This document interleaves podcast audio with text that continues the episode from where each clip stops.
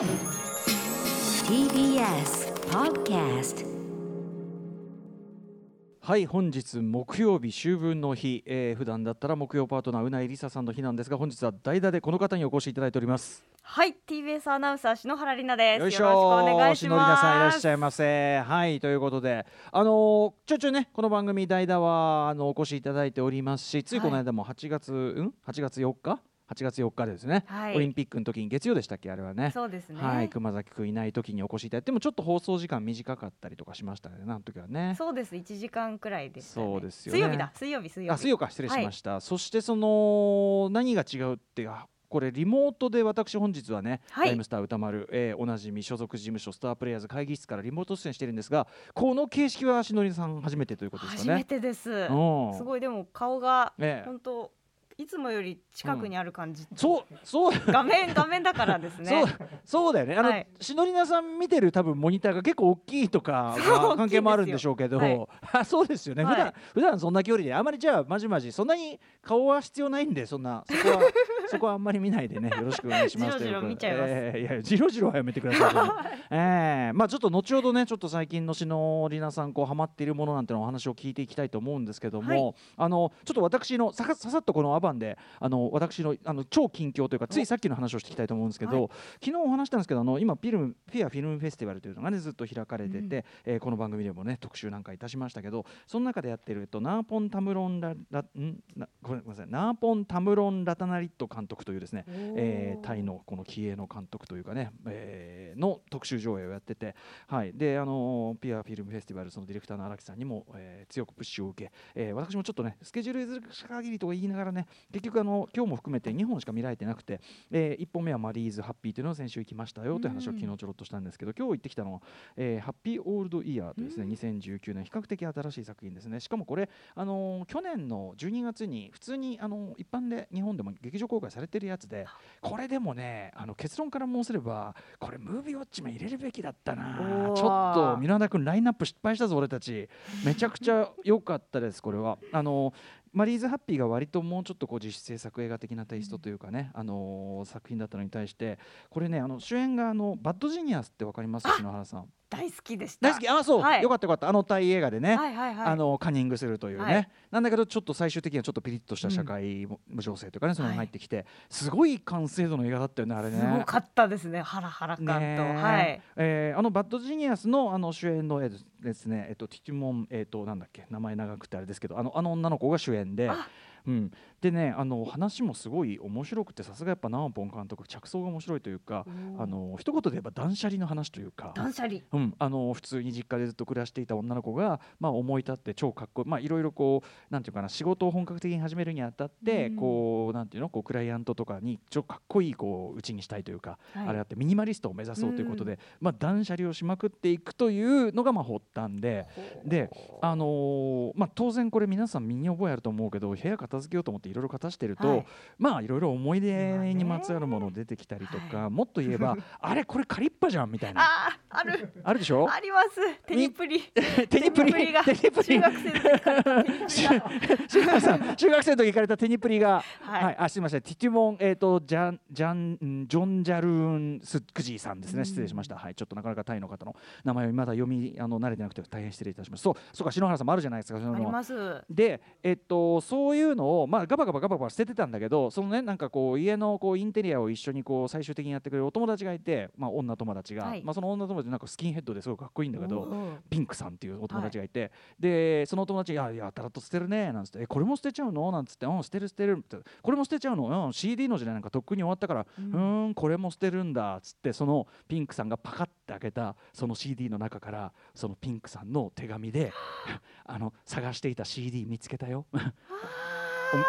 お誕生日おめでとうみたいな感じのそういうメッセージが入ってこうやってパカって黙って見せてそこでまたこう面白いんだけどドーンかなんか音楽が鳴って あのドラマチックな。そうすごい笑っちゃう。それで「あっ!」とか言って「うん。いやそあのそれは違くて」みたいな ことを言いながら「うん。あのあなたがもう必要ないというのならばこれは私があの返してもらうという形を取りますと。うん。うん。あのー正直いい気持ちはしないわみたいなことを言いながら、まあ、返こう書いてるわけですよ。でそれで主人公はじゃあということでじゃあその借りたものをみんなに返していったらどうなるかというんです、序盤はこうやっていろんな人に返していくんですね、はい。で最初はすごいこうコミカルな調子でもあり人によってはあなたはその私にした仕打ちのことを覚えてないんだみたいなことを言って、はい。なんかちょっとピリッとしたりもするわけです。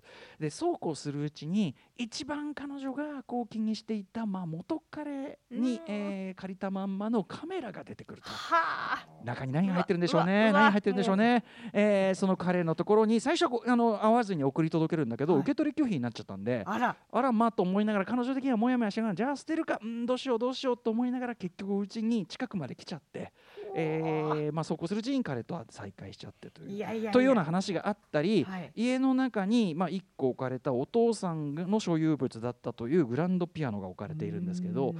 これをめぐってそれをじゃあどう処分するんだというところをめぐって家族の中のやっぱり今まで言わないことにしていたある面もしくはその主人公のその、えーがですねこうむジーンさんがという主人公なんだけどが向き合わないようにしてきたその何かみたいなのが浮き上がってくるみたいなので最終的にでもね最終的にはやっぱりこう生きていく上でいろんなものが溜まっていくしでもところどころでそれを手放していかなきゃいけないしみたいなねなんかものすごい普遍的な話になってって。めっちゃくちゃ良かっただからその去年の時点で普通に劇場公開されてなおかつ皆さんあのし篠宮さんこれ興味持っていただければもちろんこれ聞いていただくネットフリックスで今これ見れます。おはい。見る見ます、うん。めちゃくちゃ良かったです。すごくいい映画でした、はい。であの僕はもうそのチケットを取ってピアフィルムフェスティバルのねそのやっぱりそのナーポンさんの特集条例で見たかったということで、昨日行きますよなんつって行きますよなんつったらこれあれだなってリスナーの方きあのまあ来てくれるのは嬉しいけど、すいませんねみたいな。なんかすいません 本当にね来させちゃってねなんつったらやっぱ案の定あの何人かから声をかけていただいて。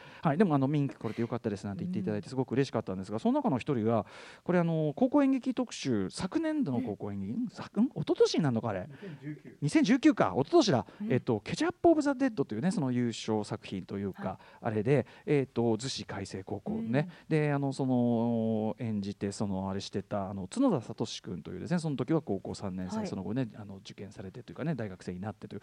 角田君から声かけられて、うん。あのケチャップ・オブ・ザ・デッドのっておーおーおーなんつって。そうそんなのも嬉しかったです。嬉しい再会でした。角田君ちなみにやっぱこのコロナ禍の中でなかなかそういうこうだから演劇というのがなかなかこう思うようにできなくてっつって。で今映画の方とみたいなことを言っててあそうなんだっつって。でなんかそのね他のファンの方もいたんでちょっとあのじゃあねなんつってね、はい。そしたらなんか走るようにさなんか逃げ去るように入っていってあの、はい去っていったんだけど彼が。調べてみたら角田君ね今独創映画館映画館というねこうインディー映画がこう見れるこの独創映画館にかかっている「みたらしき世界」っていう作品に普通に角田君これ出演で出てるよねこれね。そういうそういうことアピれよせっかくあったんだからさ、うん、みたいなことも言わずには、はいいそうそう。でもなんかね今映画やってますっつってたんでじゃあいずれちょっとそっちのどっちの方か分かんないけどまた番組とか一緒に仕事とかできる日が来るといいねなんつってあの感じだったんでいやでも早速こんな活動してんじゃない？みたいな。アピールしろよお前ここみたいな。うん。いやでもねあのそういう嬉しい再会もあったなんて話をねはい。させていただきます。この後はさあじゃあ篠原さんが今一あ体ーシックスジャンクションありがとうございます。いただきました。After Six Junction.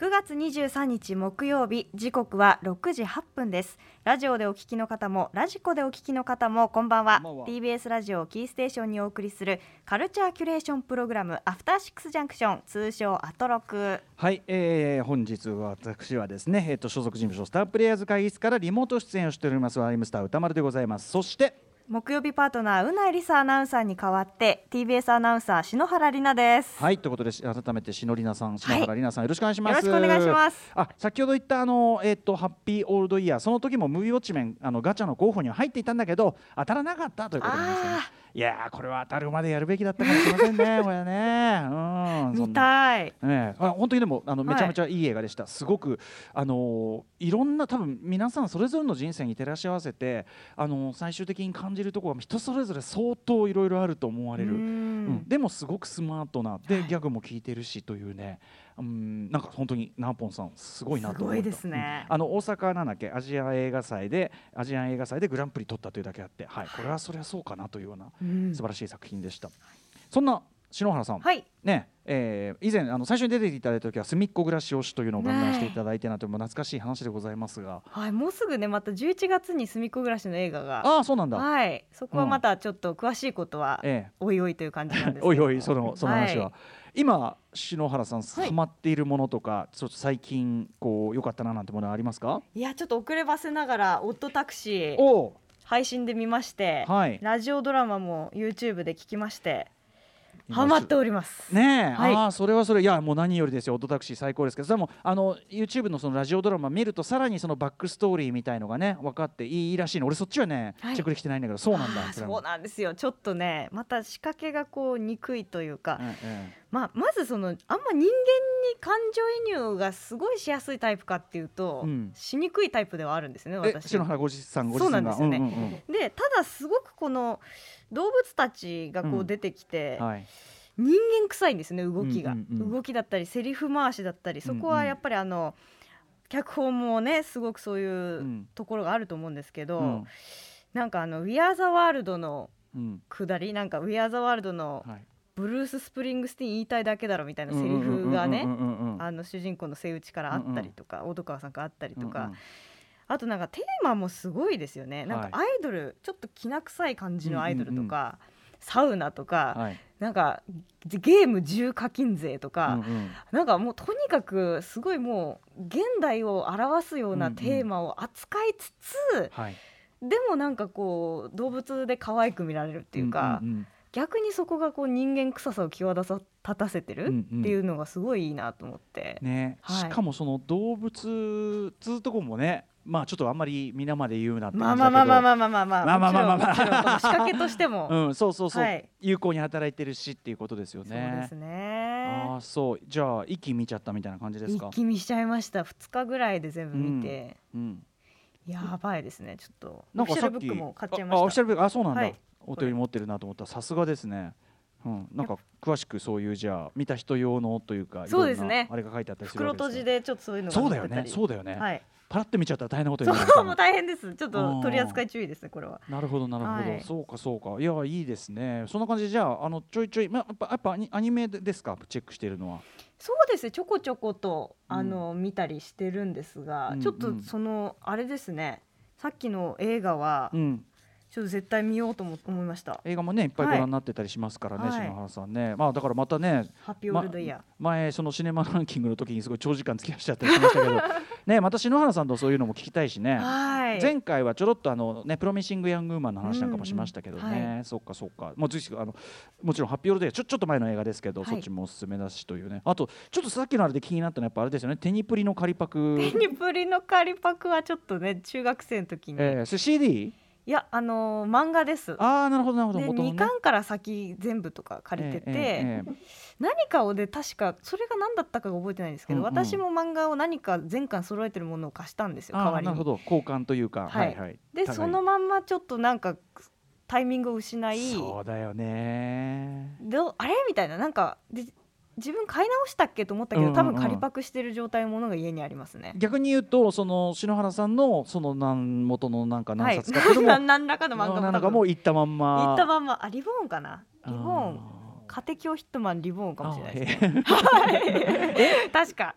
その、はい。貸したお友達とは、はい。今の距離感は？いや今はもうほぼ成人式で久しぶりに会ったぐらいででもその時もその話はしそびれたので、うんうんうんうん忘れてると思いますけどね多分。だからそういう友達がですよある日、はい。ちょっとこれ返すわみたいな感じではい。現れたら、はい。みたいなことですよね。いやそこはなんか止まっていた時計の針が動き出す感じですよねそうそうまさにまささに。でもうまいこと言った。まさにでもそうそうそうなんですよ、そのうん。それによってとそのいろんな止まってた時計が動き出しちゃってうわその中にはこれ動き出さない方が本当良かったんじゃないのかなみたいなものもあったりはするみたいなねことなん。だけどあとさこっちは処分しちゃってたらどうする？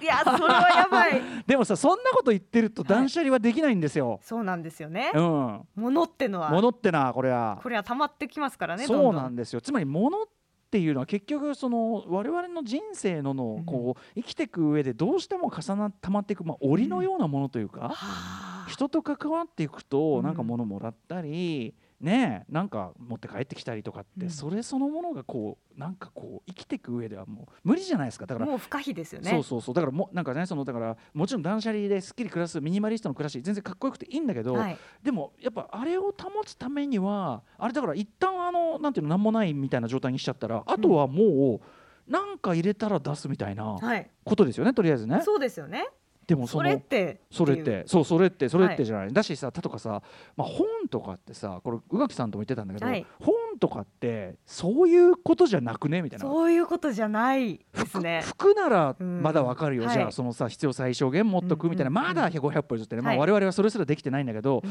あのー本ってね本この無理ですよね。この冊数持っとけばいいとかそういうことじゃないじゃん別にだしこうキャパがもうないからといって捨てられるもんでもないしそうですよ。手ね放しちゃって後悔の方が多いですよね。ただ同時にですよ、はい。その要するにこの置いときたい本っていうのは逆に言えば非常にさ愛着があったりする。つまはいりすなわち結構頭に入っている本だったりする。そうですね。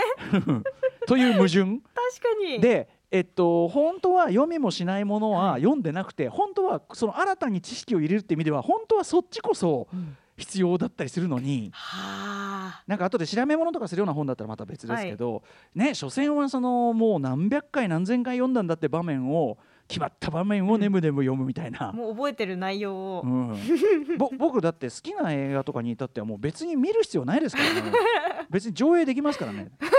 脳内で。脳内で。時をかける少女とかはもうほほぼ別にできますからいいっちゃいいんですよねもうね。難しいですねそれは。うん、とか言ってるけどやっぱ見直すとああ発見がなんつってねやっぱ厳しいもんですね新しい見方ができちゃったりとか。そうです。あと僕数日前にインターネットが止まるという事態がああってこういう時やっぱりもうね別にそのサブスクリプションサービスといいましょうかあの配信サービスとか見られませんからいやーもう関係ないね。オフラインだね。俺はオフラ、俺はオフラインだねって感じで いろいろ見れちゃったりするということで、まあ、うん私はねちょっと家に物多い方なんです。え篠原さんも多いんですか、多くてそうですね。もう大変なことになってます、ね、ああそうなんだ。基本的にはもう。捨てられないです物が。物が。あの本当に。本本それは。本が。本が多い。やっぱりね本がもう読書されるでしょうからね。漫画も読むし。でも犬夜叉を昔手放しちゃったんですよ前回あったの。を、えでそれがもう本当に家族ーうん。もうともども後悔してて、家族ともども。犬夜叉は絶対絶対持っといた方がよかったみたいな。犬夜叉はでもさ、はい買い戻すことも全然できる上に、まあてかてかてか、はい。どこにでもあるよ犬ある夜叉は。あるんですけど、うん、いや違ったよね。そうじゃない。覚えときたいんだ、もう。ん、そこまで言うものは置いときましょうようそうなんですよ、うん。でもどれがねその手放すかっていうのが気の迷いだった時にどうしようって話ですよね。まあねでもそのやっぱしそのある部分で思い切らなきゃいけないという時、うん。私はそのこれは T シャツで使ってた理論なんですけど、はい。えー改めてね何度も言ってますけどね。あの紙セブン理論と言いまして、うん。えっと T シャツだったら何でもいいんですけどあなたにとっての紙セブン的なところから捨てるんですよ。から捨てるそれにより何が起こるかというと、そのその下の思い入れがそこまでないものに対して怒りが湧いてくるんですよ。お前あのあれが生きの紙セブンのねあれが生き残ってないのにお前ごときが生き残れるわけねえだろみたいなこうねなってきて割と容赦がなくなるんですね。あそれはいいことを聞きました。ただただそのそのさっき言ったその犬やしゃがみたいな後悔あする人はねそんなこと言ったらちょねっと漫画は特にねやっぱうん。まあ犬やしゃでもその人気漫画はまださ触れることできるけどさ、もう売ってないやつとかそうねそうそう。とかそのやれや T シャツとかだってさはい。これねその場でしか売ってなかったりとかそんなオッドタクシーのそんなオフィシャル本かなんか買っちゃったら。それはとそれはね、はい。た取っとく取っといたいいやつだけどさそういうのは手に入んないからねこういうのはね。うん。なんて言ってるとだ。ね。はい大変な大変なもういくらあっても足りないというスペースがね、はい、じゃあそんなねしのりなさんにはやはり、えーハッピーオールドイヤーを進めてよかったという結論でございます、今日もいろいろお話を伺っていきたいと思います。よろしくお願いします。よろしくお願いしはます。ではではこの後メニュー紹介いってみましょこの後すぐプロ格闘ゲーマーの孫さんが登場。世界最高峰の格闘ゲームプレイヤーにして無類の漫画好うん。きという孫さんに格闘ゲームを題材にしたおすすめ漫画を紹介していただきます。う格闘漫画じゃなくて格闘ゲームを題材にした漫画なんですね。格ゲー漫画格ゲー漫画。そのあるんだね。はい。はい、えー非常に楽しみにしております、えーそして7時からは日替わりでライブや DJ プレイをお送りする音楽コーナーライブダイレクト今夜のアーティストはこちら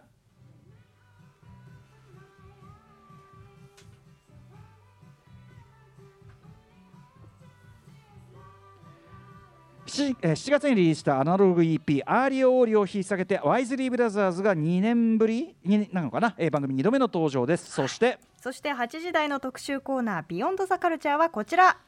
音声学者が勧めるポケモンと日本語ラップのちょっとだけマニアックな楽しみ方特集今夜のゲスト川原繁人さんは慶應義塾大学言語文化研究所所属の言語学音声学の研究者の方です。研究の最前線にいながらもっと普通の人にも言語学や音声学の魅力を知ってほしいという熱い思いを持つ川原さんが題材に選んだものがポケモン。さらにもう一つのテーマが日本語ラップ。はい。実は川原さん日本語ラップの研究そのしかもその音韻というのかな音韻の研究、うん。えーこちらも本されていると、はい。えーということで音声学の分析手法を使うとポケモンの名前あのネーミングも、えーまあ、例えばライムスターとかの日本語ラップの歌詞のそのライム韻もですね今までと全く違う解像度で聞こえてくるという解像度高すぎ新作品になってしまう、えーということで一体どういうことなんでしょうか？音声学の奥深い世界をポケモンと日本語ラップを通じて伺っていきます。番組への感想や質問などお待ちしています。アドレスは歌丸 at tbs.co.jp 歌丸 at co. あ歌丸アットマーク tbs.co.jp まで。